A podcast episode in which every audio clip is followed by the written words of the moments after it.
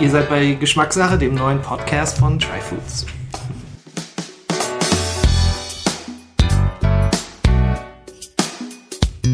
Wir sind zurück bei Geschmackssache, heute aus Mainz mit meinem Gesprächspartner Thomas Wilges. Du sprachst doch gerade, dass man bewusst woran riecht und schmeckt. Ähm, die Bewusstmachung von Geschmack ganz wichtig. Glaubst du, ist, ist die Bewusstmachung von Geschmack auch ohne Sprache möglich? Oder ist es immer, ist Sprache Teil der Bewusstmachung? Also, oder funktioniert Geschmack nur über Sprache? Sprache ist ja immer die Kommunikation. Und ich glaube, da haben viele Leute Angst, wenn sie sagen, okay, ich kann das nicht. Die, sagen, die meinen nicht, ich kann nicht schmecken, die meinen, ich, die meinen, ich kann es nicht kommunizieren, ich blamier mich hier. Und dann noch mal jemand am Tisch ist, der sich als ein Superfeinschmecker gerade auch durch sein, durch sein Gebären. Ja, ja. ja ähm, das ist ja nicht der Fall. Ich meine, das fängt ja viel früher an. Ich, wenn ich mit mir selbst rede, sozusagen beim Kochen, also wenn ich mich jetzt entscheide, ich koche jetzt was, dann muss ich das ja nicht kommunizieren. Das kommuniziere ich mit mir selber und ich mache es mir bewusst. Und dann blamiere ich mich nicht. Ne? Das heißt, also da fängt es eigentlich an, dass die Sprache ist eigentlich im ersten Schritt gar nicht notwendig. Die Sprache, also das eigene Denken ist eigentlich, eigentlich erforderlich das eigentliche Bewusstmachen. Was, wie würde ich denn das formulieren oder wie formulieren das im Gehirn?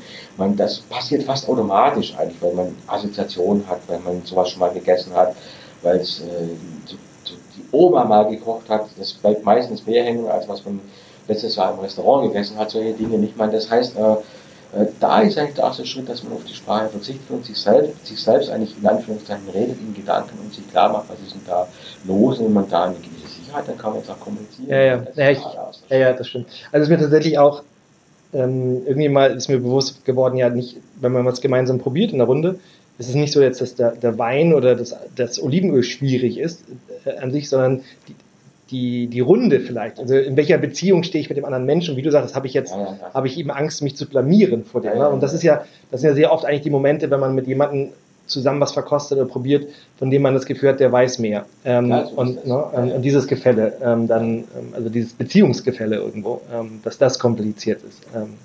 Ja, aber man blamiert sich da eigentlich gar nicht. Nee, nee, nee, nee, genau, weil, überhaupt weil, nicht. Weil das, das regt ja vielleicht etwas an, eine Diskussion, äh, wenn man jetzt sagt, okay, also gerade Wein sind schwierig, man da, da äh, schmecken oder riechen verschiedene Leute unterschiedliche Früchte. Ich meine, das ist einfach schwierig. Ja.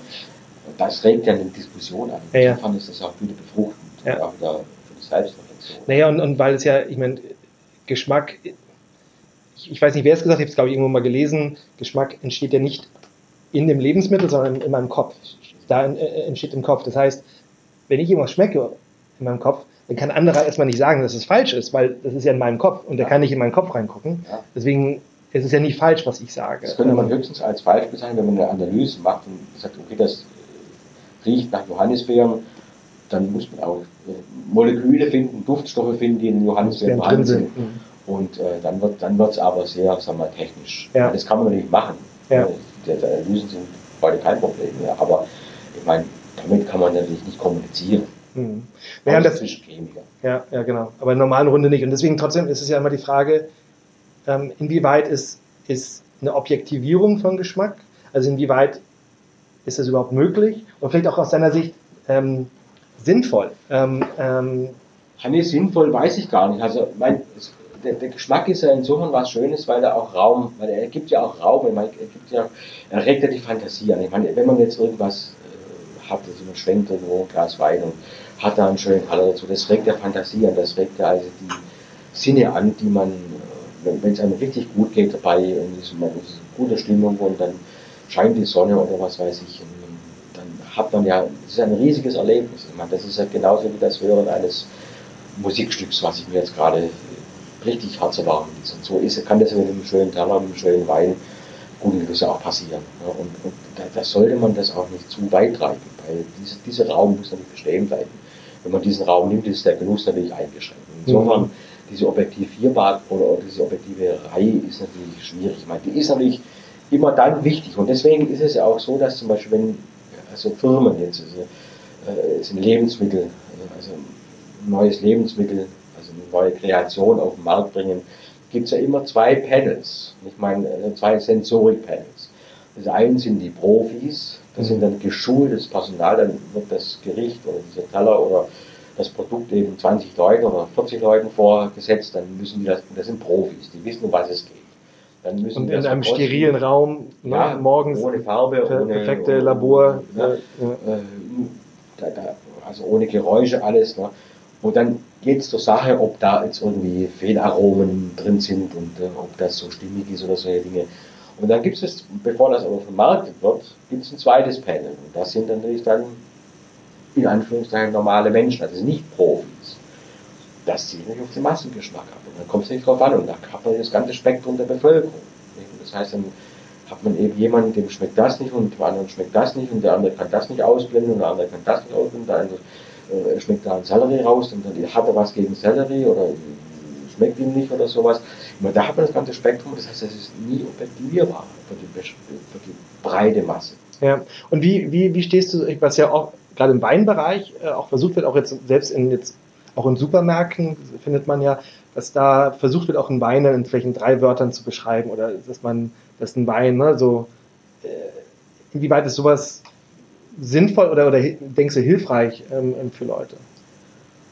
Es kann schon hilfreich sein, aber ich meine, es ist natürlich nachher schon so, dass der Wein oft immer dann, dass man ihn anders empfindet, wenn man ihn mal äh, öffnet und dann mal selbst anguckt. Und dann, natürlich, wenn da draufsteht floral, äh, nach roten Früchten duftet äh, oder, oder äh, sag mal, passt zu, was weiß ich, Rinderbraten, dann gibt das natürlich schon irgendwie jetzt so Hinweis, wo ich den einsetzen kann. Aber meistens ist es so, dass mir das eigentlich, also mir persönlich ist das eigentlich egal. Ich kaufe mir die Weine aus Neugier äh, und dann mache ich die halt auf und probiere die halt zu verschiedenen Sachen. Und äh, also das ist bei mir eben anders, weil ich werde, mein, ich wurde großartig enttäuscht, muss ich sagen, ähm, von, von, von meinen Bordeaux, die ich vor 30 Jahren gekauft habe. Da sind äh, 50 Prozent davon schmecken mir nicht mehr. Hm. Und das ist natürlich traurig, nicht weil, A, ich weiß ja gar nicht mal, was es liegt, nicht? weil die sind also gut gelagert und alles, nicht? aber trotzdem, mir schmecken sie nicht mehr. Nicht? Das heißt, also ich habe jetzt da viel Geld ausgegeben und habe jetzt ein, ein, was ist dabei rausgekommen, kein großer Genuss, sondern eigentlich eher Hm. Alltagsweine, die man halt jetzt so wegtrinkt. Ja. Und Trau- Vertraust du oder schaust du auf Parker oder sonst, es gibt ja ne, diese, diese, es gibt ja und das, wir, wir als Mensch, ich glaube, in der Kultur, wir, wir, viele Leute suchen nach diesen Top Ten Listen, nach Siegeln, nach so, also so und so viele Punkte hier und, und das beste Olivenöl da, äh, hat, hat gewonnen, also, Nee, äh, gar nicht mehr. Äh, früher hatte ich das gemacht, in meinen Anfangszeiten hat man sich an solchen Dingen orientiert, dann hat man natürlich auch die Chateaus rausgesucht, die dann eben hohes Potenzial haben und solche Dinge. Und das ist ja teilweise schiefgegangen. Deswegen ähm, habe ich das komplett auf, es ist schon lange eigentlich aufgegeben, sondern dass ich eigentlich, ähm, ich kaufe eigentlich, also mein Olivenöl kaufe ich wirklich ausschließlich nur noch bei Produzenten direkt. Das ist das reicht man das ganze Jahr, was man dann, auch bei verschiedenen Produzenten, um einfach eine gewisse Vielfalt zu haben, um einfach auch was zu erfahren und auch die Weine, die ich kaufe, kann ich ausschließlich nur noch bei Produzenten. Gut, ich muss jetzt eine ganze Zeit lang keine Weine mehr kaufen, aber, aber äh, wenn, dann würde ich bei Produzenten. Dann fahre ich gezielt irgendwo hin. wir haben jetzt viel über Wein gesprochen, aber es ist manchmal einfach, einfach sich ein, ein Genussmittel ähm, vorzunehmen. Ist es bei dir so, hast du einen bestimmten Weingeschmack? Überhaupt nicht. Also ich, ich, ich, hab, ich bin auch, ich esse alles und ich trinke alles. Also außer über süße Limonaden. Mhm. Das kommt man nicht auf den Tisch. Aber, aber äh, bei Wein oder auch bei Bieren, das Craft-Bier oder solche Sachen, alles. Ich bin nicht derjenige, der als sagt, ich trinke nur Weißwein oder ich trinke nur Weißwein aus der Rhone oder nur Weißwein aus der Bourgogne oder nur jetzt hier rein hessischen Weißwein, sondern im Gegenteil. Also ich bin nach wie vor Neugier und ich glaube, das ist eigentlich das Wichtigste. Also man muss, sich, man muss auch über den Schatten springen, über bestimmte Vorstellungen, um Geschmack zu erfahren. Die Neugier, ich glaube, das ist die wichtigste Zutat generell beim, beim Kochen und beim, beim, äh, beim, beim, also beim Genießen generell, beim, auch beim Weintrinken. Also man auch mal Wein trinken, von dem ich mir vorstelle, der schmeckt mir überhaupt nicht. Dann entdeckt man also plötzlich dann Dinge, die vielleicht dann doch nicht so schlecht sind. Mhm. Notfalls kann man den, also man muss ja nicht immer, glaube ich, zwölf Kisten kaufen. Nicht? Man kauft mal eine oder zwei Flaschen, probiert das mal aus. Äh, Wenn es gar nicht geht, dann gibt es immer noch eine gute Grundlage für eine gute Soße. Ja, so ist das. Also bist du nicht der Typ, es gibt auch einige Verfechter, die sagen, es muss wirklich, also der Wein für die Soße sollte auch der gleiche sein, der nachher, den man nachher trinkt. Und es, nee, ich meine, das, das dagegen spricht schon die Chemie.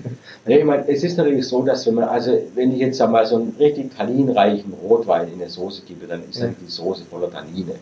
Weil die bauen sich ja während dieses, dieses, dieses Kochprozesses unumständlich alle um. Das heißt, dann hat man dann dauernd dieses astringierende, dieses astringierende Gefühl auf der Zunge. Also dann würde ich es lieber, also wenn ich darauf Wert lege, sowas zu machen, würde ich es lieber so machen, dass ich eben einen Kochwein da reinschütte, äh, weil bei mir kochen die Soßen wirklich sehr, sehr lange. Ja. Also die Soßen also sehr, sehr lange. Und dann gebe ich einfach, ich habe solche Eigenchips, ne? dann gebe ich einfach noch im Teebeutel ein paar Eigenchips rein, dann habe ich die Astringänse auch da drin. Und eine mhm. schöne Holznote. Ja. Also ist die beste Soße der Welt. Also kochen mit Holz. Man kann nicht nur mal anfangen. Wir grillen auf Holz, aber wir kochen. Hm. Ja, spannend. Ja, spannend. Ähm, wir waren vorhin, das, das, letzte, das letzte Thema kurz nochmal war, haben wir kurz schon angeschnitten, ist die Schwierigkeit der Sprache. Ja. Ähm, Gibt es aus deiner, also weil es halt, das ist ja, sagtest du ja auch, dass es für viele Leute einfach, es ist nicht unbedingt schwer, das zu schmecken, sondern es ist schwer, dafür Wörter zu finden. Und, und ja noch schwieriger, eben nochmal da jetzt zu sagen, weniger, was wir eben im Mund wahrnehmen. Das ist relativ einfach wahrscheinlich für die meisten Leute noch zu benennen, ob es jetzt sauer ist, ob sie was Saures essen oder was Süßes essen ähm, oder was Bitteres. Aber wenn wir jetzt zum Thema Geruch kommen vor allem, also diese, diese, die Aromen, die wir riechen, direkt nasal oder retronasal wahrnehmen, ähm, das zu benennen. Ähm, und, und eben dafür Wörter zu finden auch, dass, ähm, dass das so schwer. Das, da fehlt uns tatsächlich die Sprache. Wir haben, wir haben keine Adjektive für Geruch.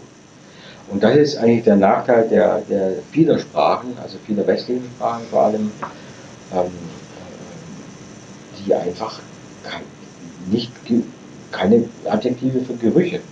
Was, was, was wir sagen, das riecht blumig. Nicht? Oder äh, wenn wir sagen, äh, wenn wir unterscheiden wollen, das riecht nach Geranie, das riecht nach Rose, dann sagen wir, das riecht nach Geranie, das riecht nach Rose. Dann hat man sofort ein Bild, eine Rose ist eben eine bestimmte Blüte und dann hat man sofort eine Assoziation, weil alle haben irgendwann mal eine Rose gerochen. Ja. Oder eine Geranie oder an einer Zitronenblüte oder einem Gänseblümchen. Das heißt, also, wir haben nicht genügend Adjektive für die Beschreibung und deswegen ist der Umgang mit Gerüchen, der sprachliche Umgang mit Gerüchen extrem schwierig. Dann ist es ja auch so. Gibt es einen Grund aus deiner Sicht, warum das so verarmt ist in, in westlichen Kulturen oder Zivilisationen? Ja, das, ist, das geht schon sehr lange zurück auf die Entwicklung der Sprache. Da müsste man jetzt wirklich Sprachwissenschaftler mhm. äh, äh, äh, sprechen dazu oder fragen. Also es ist, wir sind eben Studien bekannt, die Natursprachen untersuchen, also heute noch, die, heute noch wenig oder gar keinen Kontakt zu, zu, zur Zivilisation haben, die heute noch als Jäger und Sammler leben, also so wie das in, vor dem Neolithikum der, der Fall war. Und, ähm, äh, die haben ihre Sprache halt, diese Natursprachen. Ähm, dort gibt es wesentlich mehr äh, äh, Adjektive für bestimmte Gerüche. Das hat auch damit zu tun, dass eben äh, bestimmte ähm, klimatische Verhältnisse oder bestimmte Sonneneinstrahlungen bestimmte Gerüche auslösen. Also wenn die Sonne da jetzt in, auf, ein Erd, auf eine Erde scheint, stundenlang und dann sehr heiß ist, dann gibt das so erdig rauchige Gerüche. Nicht? Und dann ist das sehr eng verwandt mit wieder etwas Rauchigem. Aber das Rauchige und das äh, Verbrannte und hat jetzt ein anderes Adjektiv mit der Sonne, was wir gleich beschreiben würden. Oder auch erdig erdig haben wir erdig. Ja? Dann denken wir etwa an, wenn es regnet, frisch regnet, diesen erdigen Geruch, dann wissen wir, eine rote Beete schmeckt erdig, weil das dasselbe Duftstoff. Ja? Ähm, dann haben wir also eine Assoziation, aber wir können nicht unterscheiden zwischen der Erdigkeit einer Karotte, der Erdigkeit eines, einer, einer, einer, einer roten Beete und der Erdigkeit eines Selleriks. Da haben wir keine Adjektive mehr. Das heißt also, wir haben, uns fehlen die Worte, um Düfte zu beschreiben, deswegen bricht man sich da einen ab, und zwar auch in der Wissenschaft. Ja, Duftadjektive, Geruchsattribute, um einen bestimmten Duftstoff zu charakterisieren. Das hat immer ein, zwei, drei, vier, äh, fünf, sechs, sieben äh, Adjektive, äh, die dann so aufgeschrieben sind, äh, dass, der Hauptgeruch vorne steht. Mhm. Und das, was dann noch kommt, irgendwann weiter hinten steht. Ja, ich meine, für, das ist ja interessant, weil für andere Sinne, also gerade visueller Sinn, haben wir viel mehr Adjektive. Also wenn man die Farben ja nimmt, also wir sagen ja nicht, es sieht aus wie der Himmel, sondern ist blau. Äh, oder, ja, wir haben Himmelblau, wir haben äh, gut, das aber, Blau, wir haben, äh, was weiß ich, ja, was das, alles gibt. Genau, ne? ja, aber es ist ja, ähm, Meeresblau und wir haben alles. Aber das, das haben wir in den, in den Druckbeschreibungen nicht. Mhm.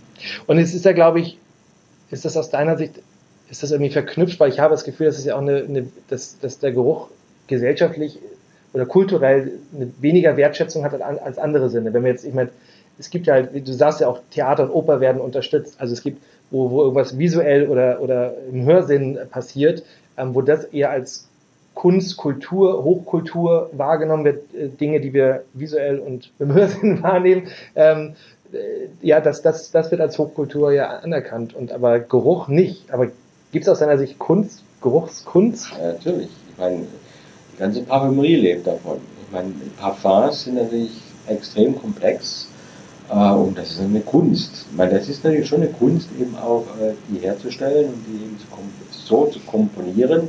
Ich verwende jetzt bewusst den Begriff aus der Musik, weil die werden komponiert. Nicht? Das sind also ganze Sinfonien, die da drin stecken.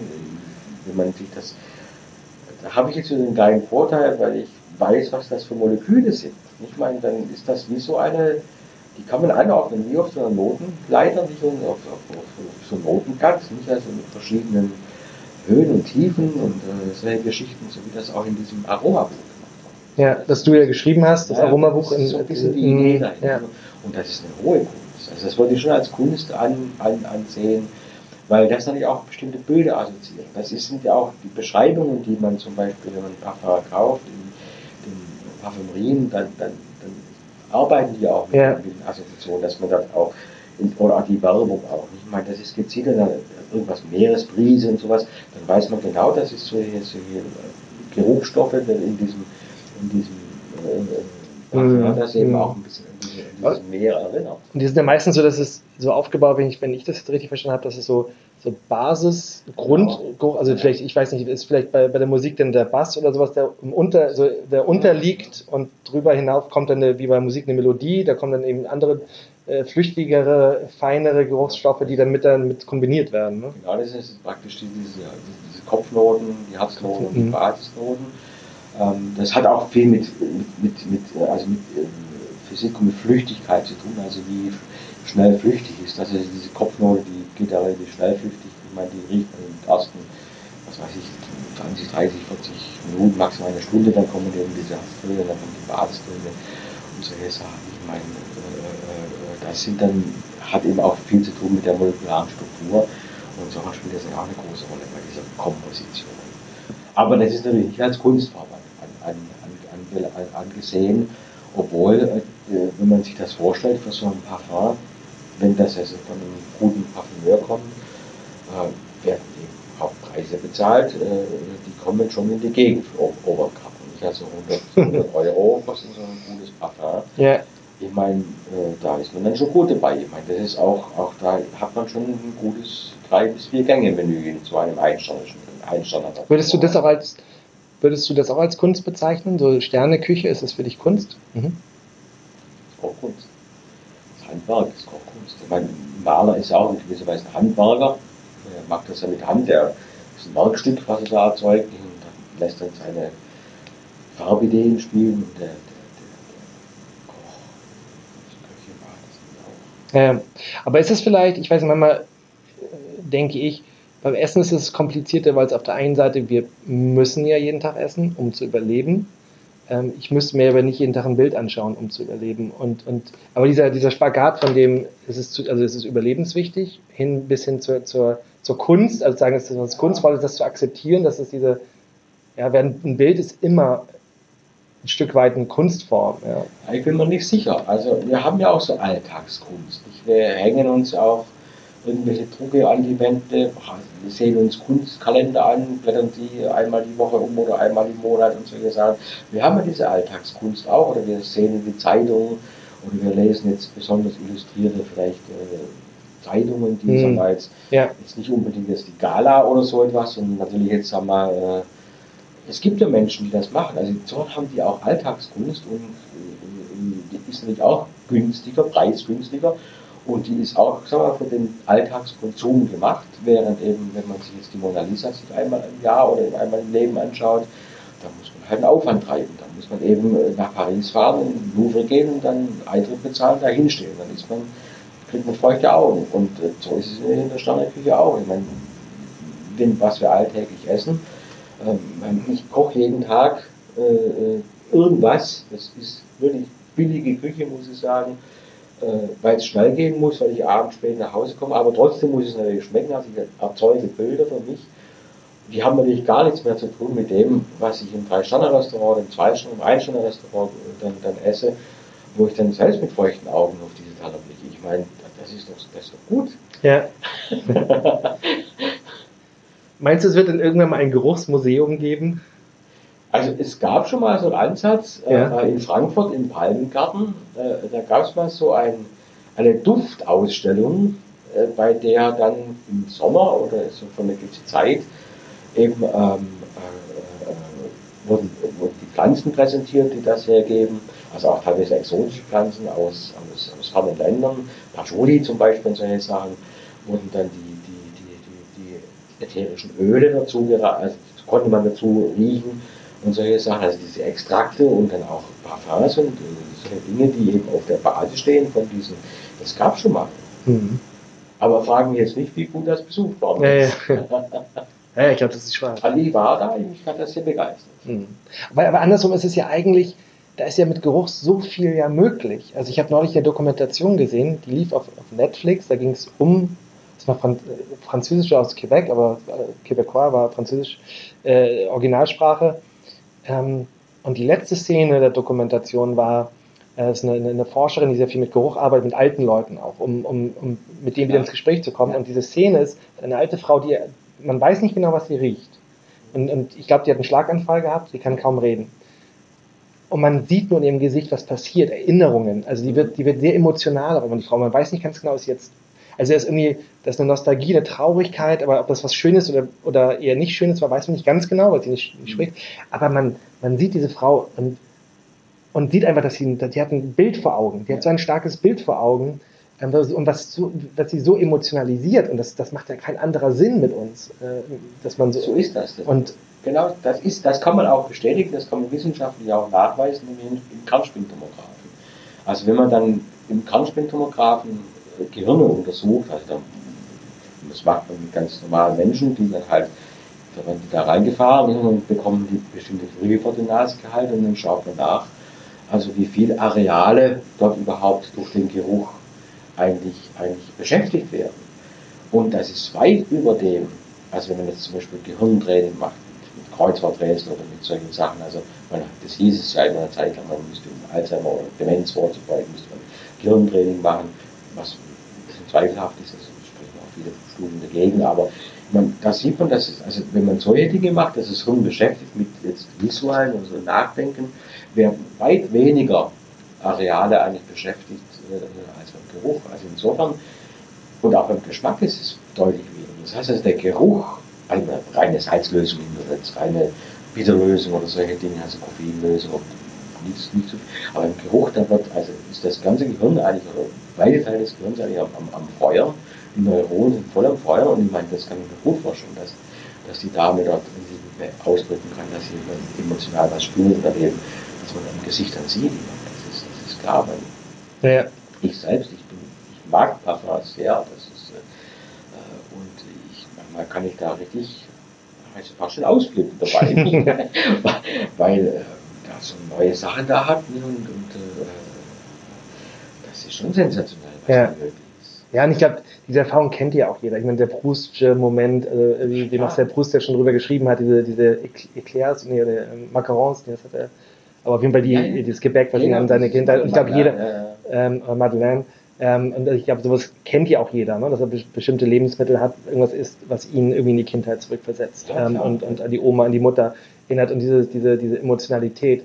Und dass das ja so viel damit zu tun hat, nochmal, wenn wir zum Geschmack und Probieren zusammenkommen, dass man also die Kraft, die da, die da drin, potenziell drin liegt in, in dem, was wir essen, aber wir müssen uns auch ein bisschen Zeit lassen, ähm, gerade auch für den Geruch, weil ja, ja, weil das meiste ja auch, ähm, was wir riechen, genau beim ersten eben im Mund, also retronasal passiert und das ja erst passiert, wenn wir uns ein bisschen Zeit lassen beim Kauen und die Aromen auch hochsteigen lassen. Ne? Deswegen, deswegen meine ich auch eingangs, dass man, dass man tatsächlich eben das so macht, dass man, äh, äh also das ist eine Schande, wenn man zum Beispiel in der Standardküche jetzt einen Teller sagen wir, für 30, 40 Euro da vor der Nase ist und macht man einmal so und hab's ist das weg. Ne? Ich meine, das ist, das ist natürlich Käse. Ich meine, da muss man schon mal riechen, da muss man mal jedes einzelne Komponente abriechen, dann, man das auf dem Löffel dann zusammenschiebt, also die verschiedenen Komponenten dann auch mal riechen. Dann, wie riecht denn das nasal, wie riecht denn das im Mund, oder was habe ich denn da für einen Geschmack, was habe ich denn da retronasal, dann wird man feststellen, das ist komplett anders als nasal. Ich meine, das weiß man auch in der Wissenschaft, dass eben der, die retronasale Wahrnehmung immer anders ist als die orthonasale Wahrnehmung. Und da entdeckt man Welten, wenn man sich da Zeit lässt, wenn man da einfach auch keine Scheu hat. Ähm, äh, da mal einfach mal, das interessiert doch kein Mensch in diesem, in diesem Gastraum, ob, ob, ich da jetzt mich äh, verhalte wie ein Freak oder wie ein, wie ein, Enthusiast, das ist doch völlig wurscht. Ich meine, äh, da rieche ich halt und, und ja. wurscht. Und ja. auch die Weine, ich meine, äh, warum soll man da nicht einfach mal die Luft einziehen? Oder bei grünen Tees oder bei Kaffee ist tatsächlich auch, dass man machen wie ein Wein, wenn er nicht so heiß ist. Was glaubt man, das, das glaubst du gar nicht, was du da von der Sensation an Aromen siehst, wenn man einen Kaffee schlürft oder mal einen kalten Cold Brew, wie es mhm. jetzt modern mhm. ist. Ne? In ein Weinglas schütten, daran riechen, äh, äh, dann mal nippen, äh, äh einschlürfen. Ich meine, da weiß man sofort, ich meine, das nächste Mal nehme ich zu dem Kaffee vielleicht kein, kein Wein, sondern vielleicht einen Kaffee, gibt da noch ein bisschen äh, mineralfreies Wasser oder also mineralarmes Wasser dazu, um den ein bisschen zu verdünnen, damit er eben nicht so heftig ist. Und dann habe ich ein tolles Getränk, das mir genauso gut eben auch zum, zum, zu meinem Wildschweinbraten passt, wie jetzt ein, was weiß ich, ein, aus der, einen uralten Gigondas aus der südlichen Rhone. Ich meine, da, habe ich ein ganz anderes Bild und ich setzt dieses Wildschwein dann plötzlich in einen ganz anderen Zusammenhang und ja. bekommt dann ganz andere Ideen, was Geruch und was Geschmack mir treibt. Das finde ich ist ein, ein, doch ein schönes Schlusswort. Wir können, ich, wir gehen noch so viele Sachen durch den Kopf, ich könnte noch Stunden weiterreden. Aber ich glaube, wir machen hier einfach mal, mal äh, eine Pause, Schluss. Ähm, vielen, vielen Dank für deine Zeit. Ähm, es ist sehr, sehr inspirierend, äh, darüber zu sprechen. Ähm, vor allem mit dir darüber zu sprechen. Also vielen Dank. Vielen Dank habe mich bei dem Gespräch sehr wohl gefühlt. Wunderbar.